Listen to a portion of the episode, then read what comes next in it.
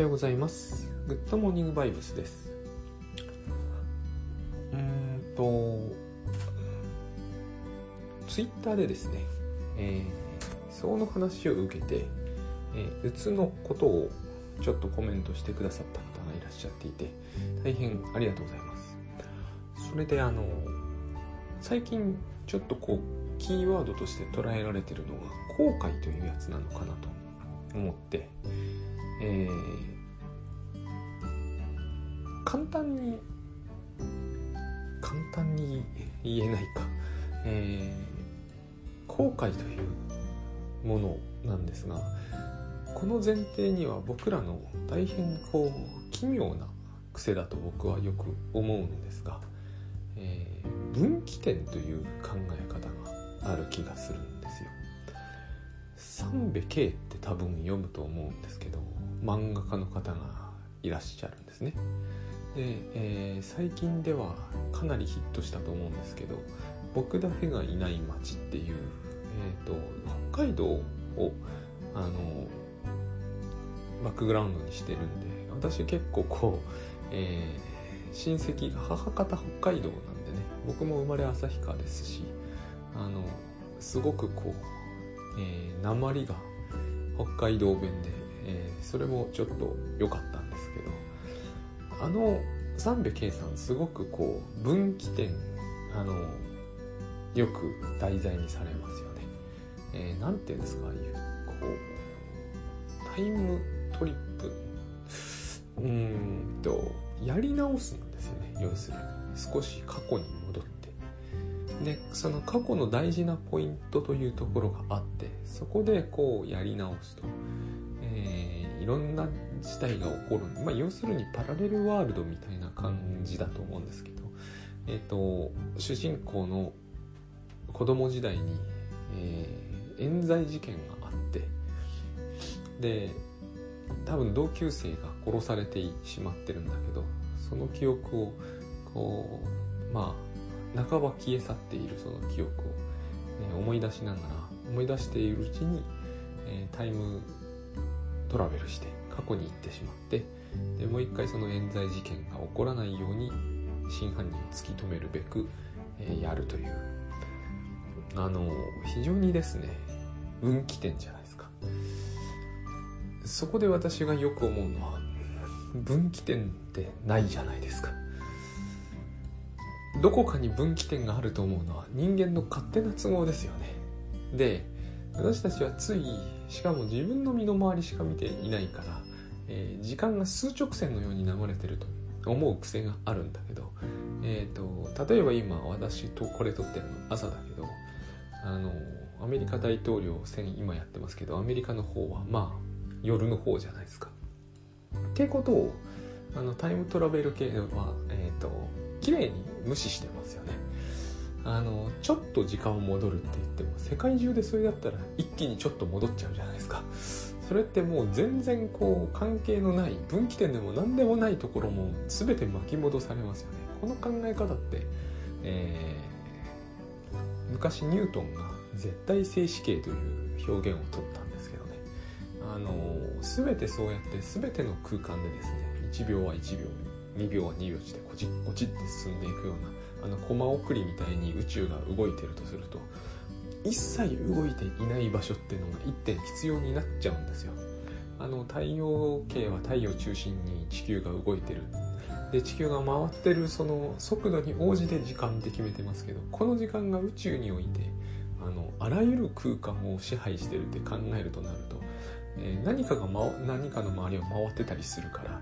太陽も何かにもの周りでも回ってるというふうに、まあ、ニュートンはそういうふうに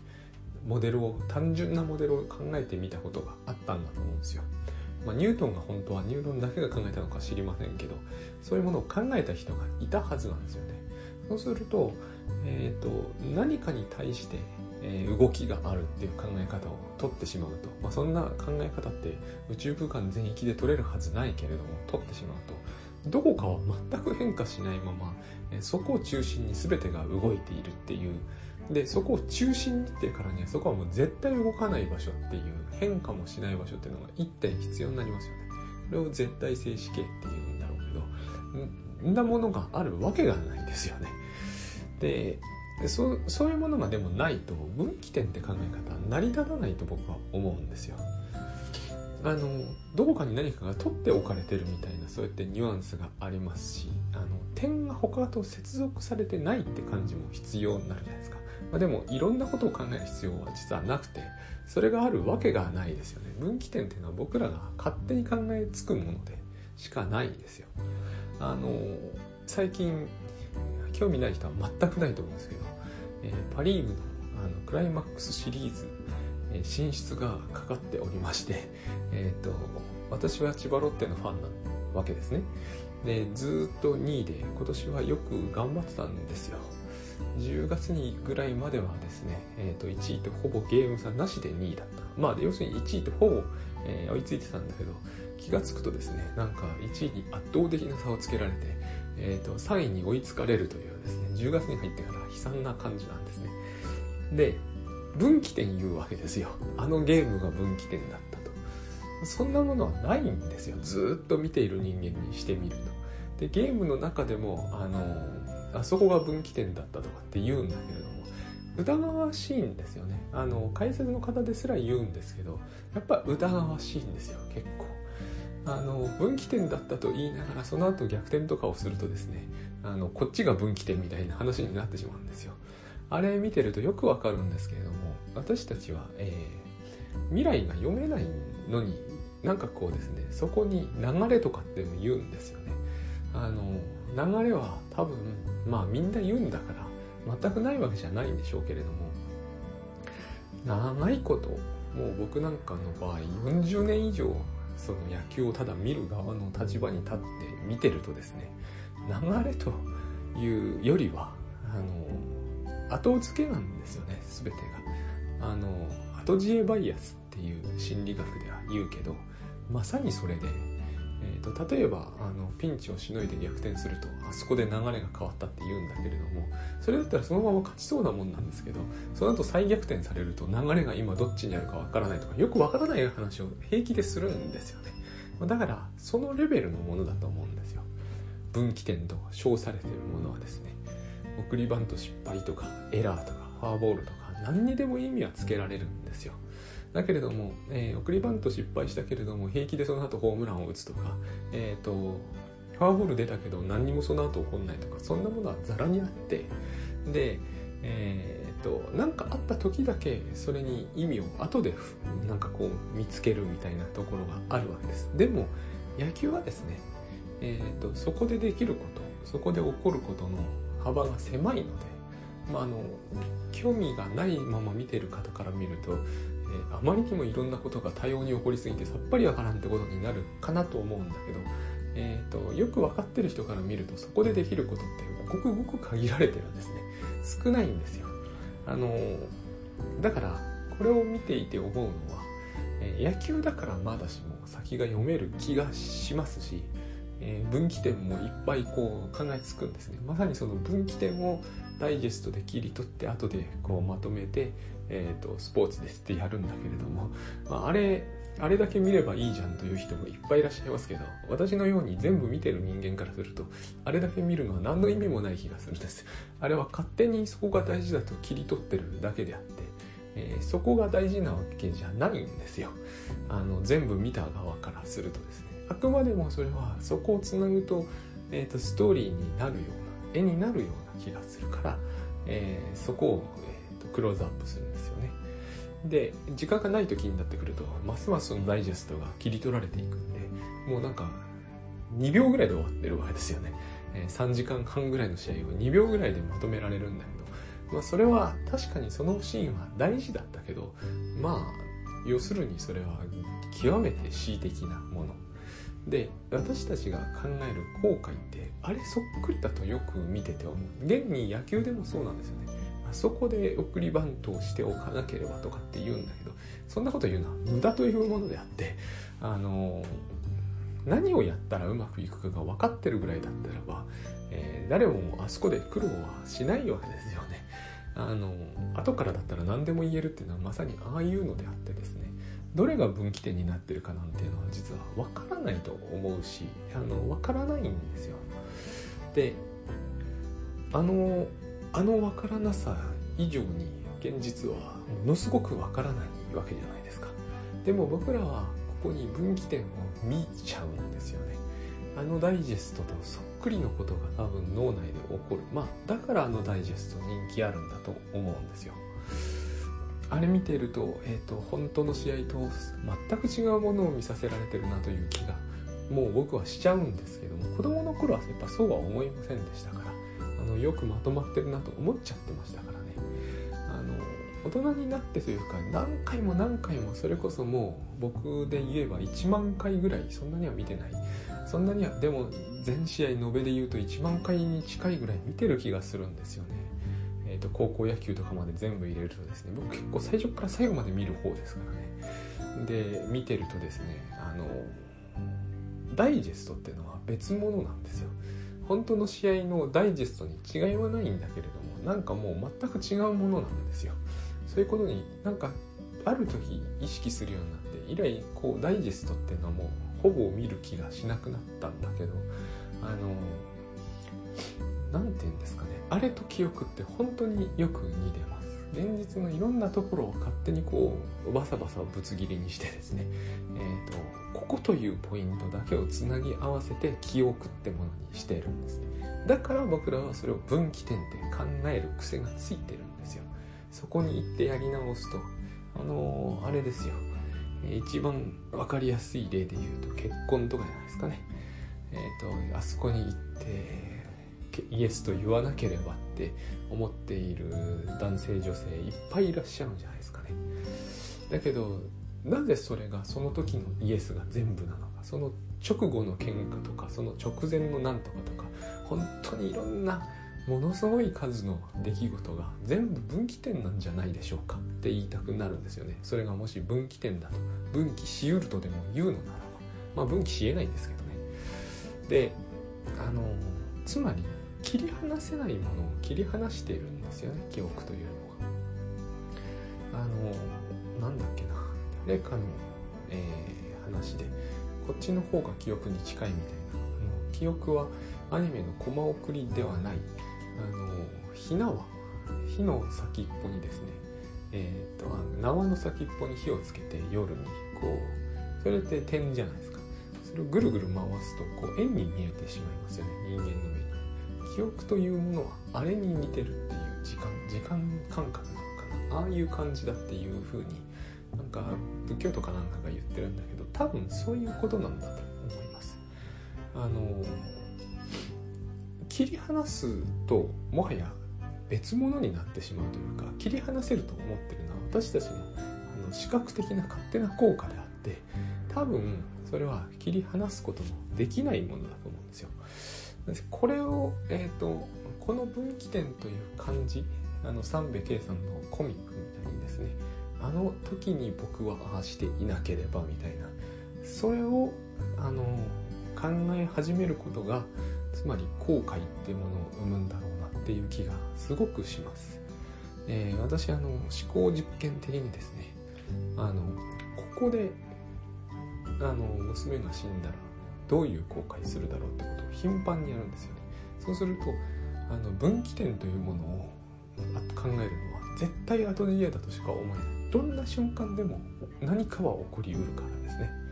あのここで通り魔に殺されるとかここで上から看板が落ちてくるとか何が起きても後悔するじゃないですか。多分。それが非常に悲惨な出来事であるならば。そうするとその時例えばですよ。えーと、道路の、うん、反対側を歩いていて自分が死んだらばよかったとか言うじゃないですか人は。でもじゃあ逆の方へ歩いていて、えーと、暴走車がやってきて娘だけ死んじゃったら、えー、逆を歩かさなければよかったって必ず言いますよね。つまりこれが分岐点というものの正体だと思うんですね。あの要するに出来事が、えー、起きてない時には存在しない考え方なで起きてしまった時からそこに、え分岐して、えその出来事が起こらなかったもう一つの現実っていうものを思い描きそれはそれまで、の自分の人生を脚色したなんかこう幸せな光景みたいなものなんだけどそれも嘘なんですよね。もしかすると、え、家庭では大喧嘩をしていて結構気分はドヨーンとしていたかもしれないんですよ。ただそれよりもひどい出来事が起きるとそのドヨーンは全部無視されて、えっと、とても幸せだったことになってそれと対比するもんだからものすごい悲惨なことが起きてでそこであの道の反対側を歩かさなければとか言い始めるわけですよね。で全く意味がない想定なんだけれども私たちはそのそれをできる能力を持ってるこれがやっぱり大きいんだと三部さんのコミック見ていて、えー、つくづく思います、えー、三部さんはそういうのがすごくこう書くのが上手だし、えー、引き込ませるのもうまいんで非常にこうそんな感じがしちゃうんだけれども、まあ、コミックってもともとあれじゃないですか。一コマ一コマが区切られているし基本的には意味のあるシーンしか存在していないので、えーと、分岐点というものを作り出すの非常にうってつけのメディアですよね。分岐点だらけですよねある意味。だからあの時ロミオとジュリエットはあの時毒を飲んでなければ的な話にだんだんだんだんなっていくんでそれをこう創作の題材にするというのは大変あのうまいやり方だとは思うんですけど多分多分というか現実は明らかにそうじゃない。僕らがそれを可能にするのは、えーと、記憶のあの記憶というものはつまり現実とは無関係に作られるものが完全に無関係じゃないですけれども構造が違ってるので現実とは。だからこれができるわけですよね。でこれによってえっ、と要するに世界の人生のか、えー、ヒストリーのなんかターニングポイントというものを、えー、勝手に捏造してはこうここで、A に行った場合と B に行った場合みたいに、えー、なんかこうアドベンチャーブックかななんかそういうものに近いここに後悔の種ってものが、えー、発生するんだろうなという気がします。まああの今日はグッドバイブスってあんまり言わずにここまで来ましたけどいかにもグッドバイブス的なところがある発想ですね。えっ、ー、とこういう話をしたのもやっぱりグッドバイブスが最初ってわけではないですけれども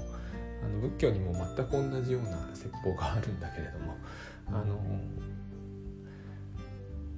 パラレルワールドを作り出せる能力だと思うんですよ。ただえ最近あの脳科学の本でまだちょっと読みかけなんですけどえドーパミンの使い方みたいな本があって大変あの興奮しているところなんですけどあの要はですね未来に期待するためにもともと人間のこう人間に限りませんが脳の機能とかって大体そうでですねあの最初はそのために作られたものじゃないものを違う利用あの目的で使い始めるんですよね人というのは。まあ、そうやって進化って進んでいくんでしょうけれどもあの多分一番最初に果たして海馬という海馬ってあの記憶の工場って今言われてますけれどもところもですね、えー、記憶というものを作り出すためにあの海馬ができたのかどうかというと大変疑わしい気がするんですね。多分それは全然違う目的で最初目的なのか分かりませんけど違う理由で発達していったものが不意に記憶に使えるということになって記憶に使われるようになったんじゃないかなという気がします。だから、えーと、人間なんだからうんと、えー、パラレルワールドや作っちゃったり後悔してしまうのはしょうがないんだっていうのは私は嘘だと思うんですね。あの必ずしも会話を記憶の生産工場にしなくてもよかったように、え多分ドーパミンがあるからドーパミンが走るから未来に期待してしまうのはしょうがないっていうことはなくて、えー、扁桃体が存在するから、えー、扁桃体モードになって恐れと不安を抱くのは本能のようなものだというものではないんじゃないかと。えーと、そうでそういうことがつまりですね、えー、ドーパミンにせよ扁桃体にせよその私たちに選択の余地が一切ないというならば多分仏教というものはそもそも存在してなかったと思いし思いますしあのそういうとことん運命論的にいかなくてもいいだろうっていうことなんですね。えー、どんな人にだってほとんどほとんどの人に扁桃体はそりゃありますし、えー、つまりほとんどの人はですねあの赤ちゃんが、えー、雲まみれになってたら悲鳴を上げるんですよ。でも大事なことは赤ちゃん自身はおそらくただ雲まみれになってるだけでは悲鳴は上げないはずなんですよ。これは私はすごく大事なことだと思うんですよ。えーと、私たちは本能という言葉を平気で使うんですよね。一歩間違うとそのパラレルワールドを作ることとか後悔することすら本能だと思うじゃないですか。でも本能ではないんですよ。本能であるんだったらば、えー、背中に雲がついていたというだけで赤ちゃんは悲鳴を上げるはずですよ。絶対そうはならないの。僕は目の当たりにしましたからね。赤ちゃん多分肩に蜂が止まっても、えー、それだけでは悲鳴は上げないです。悲鳴上げるのは母親の方です。で母親の悲鳴を聞いて赤ちゃんは泣くんですよ。このようにして、えー、学習というものが進んでいくんであって、えーと、決してそれは本能じゃないんですよね。学習このこのようにして学習が進むということを、えー、科学的に証明したのがあのあまり評判の良くない B あのワトソンですね。ワトソンのアルバート・ボーヤってやつですね。あれは全く、えー、いい実験じゃないと思うんですけどでもワトソンっていうのは野心家だったししょうがないんですけど要するに行動科学の BF スキナーと並んで行動科学の始祖みたいな人なんですけど要するにあのパブロフの犬のあれを受けてですねアルバート・ボーヤというのに白いものを怖がらせるように、えー、しつけたんですよ。まるでこう人間はそれをやられると白いものを恐れるのが本能であるかのように見えちゃうんですね。あの白いものを見せては何でもいいんですよ。白を見せてはこうものすごい嫌な音を赤ちゃんの耳元でガーって立てると。これを繰り返すとですね赤ちゃんは白いものを見た途端にこう怯えるようになります、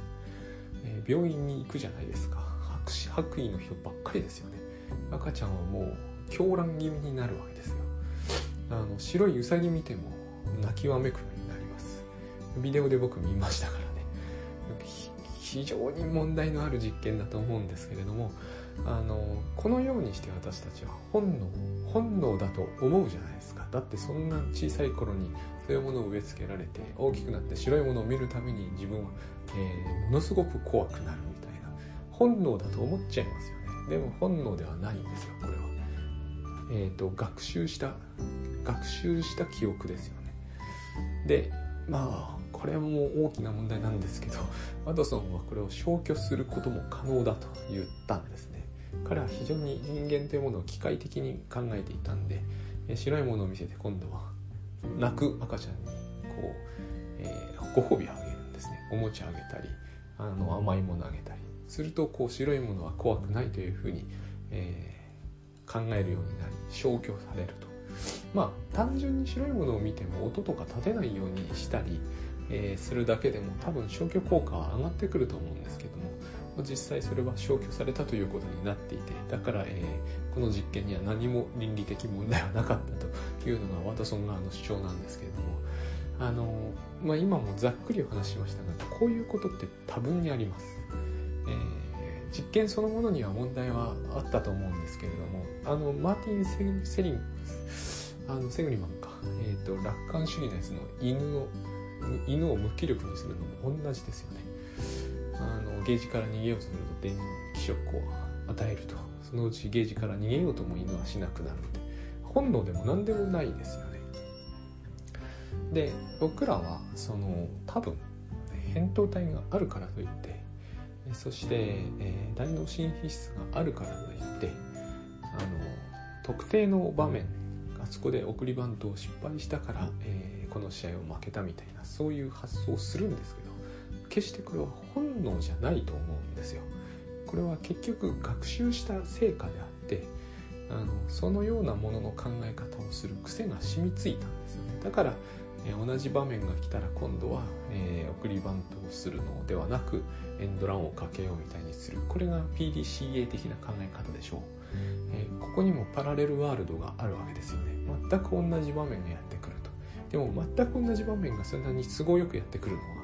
えー、野球という極めて人為的に作り出された人工的な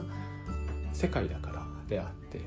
私たちはかなりかなりの程度人工的な世界に生きてるから人生でもそれが可能だと思う癖がついてるんですしまた私たちのこの思考の癖として、えー、そういう全く同じ状態が再現されると再現っていう言い方ですよね、えー、されると思うからまた後悔というものも生まれるんでしょうし、えー、分岐点という考え方にもつながるんだと思うんですけど全部ですね、えー、っとそれは人為的に作り出された。しかも人の記憶にとって大変こう、えー、セットしやすい考え方なんだと思うんです。本当はそのような事実はそこにはないんだけどそれを脳内で作り出して、えーと、まさにそういう選択前にしなかった選択を今回はするっていう分岐点的選択が可能だっていうそういう幻想の中に多分あるんだと思います。しかもそれは人だという人である以上それは避けられないというもう一つの幻想もそこに手伝ってるんだと思います。で、えー、そんなことは多分ないので、えー、現に自分が今だんだんそうなりつつあるんですけどあの分岐点という考え方を排除するとですね、えーと、未来っていうのは結局まあ用はないんですけれども用はないんですけれどもあの何て言うんですかね180度以上自分に開かれている感じというものが、えーと、と直面できる気がします。えっ、ー、とですねこのグッドバイブス以前の私の感覚はやっぱり時間の数直線があまりにもこう自分のイリュージョンとして強かったために、えーと、そこの直線の上を歩いてる感じっていうのがですね何て言うんですかねあまりにもはっきりしすぎていてなんかこうえらく逃れがたい感じがあったんですよ。で三部さんはコミック漫画描かれてるから、えーリバイバルだろうと再現だろうと PDCA だろうと思いのままですけど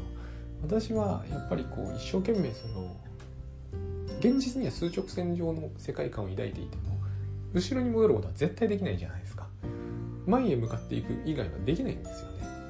ね。でそれを時間軸上に前へ進んでしまうと PDCA するしかないんだけどあのそんなにうまくいくもんじゃないんですよ。あれが本当にそんなにうまくいくんだったら PDCA やりまくってればそのチーム絶対優勝できるじゃないですか野球でも。野球でも。そうは決していかないのは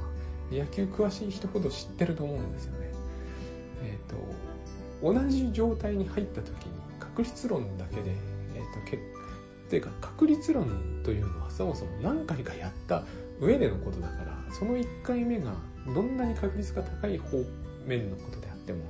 えーと、それを確実に再現することってできませんよね。で、えー、ライフはより一層できないんですよ。相当これを精度を上げるつもりになっていたとしても、あの全く同じ状態ってやっぱ再現しないし、えー、確率が高いと言ったってタグが知れてるわけですよ。そして一番いけないことはですね、一番いけないというか、一番面白くないことは、野球はそれをやって再現性が高い方を選択してうまくいくということが続けばですけどもまあチームは勝利できるし優勝もできる可能性が高くなるからいいんだけど、えー、人生の場合これをいくらやってもですねその方が結果が良くなるということにならないんですよ。私これが一番気に入らなかったんですよあの PDCA の中では。あのいい結果がまあいいと思えたその結果が、えーと、ライフを良くするとは限らないということがあんまりにも多すぎて。しかも実際には、えー、分岐点という考え方を使ったところで過去に戻れない。で数直線の前に進むしかできない。これだけでももう相当 PDCA って実は、えーと、と意味が半減してる気がするんですよ後ろに戻れてこそ意味があれ多分に出てきますよね後ろに戻れもしないのにその考え方をとってでも同じ事態が要するにやってくるのを待つしかないわけですよねある意味では。でもうちょっといけないのは、えーと、しかも前に進むことしかできない上に、えー、同じ事態を招き寄せるというのも決していいことではないわけですよね。だいたい嫌なことについて改善するわけじゃないですか。嫌なこともう一回招き寄せたいとは思わないですよね私たちは別に。だからあの考え方を取る限りですねもう半分しか有効じゃない、えー、分岐点という考え方を使って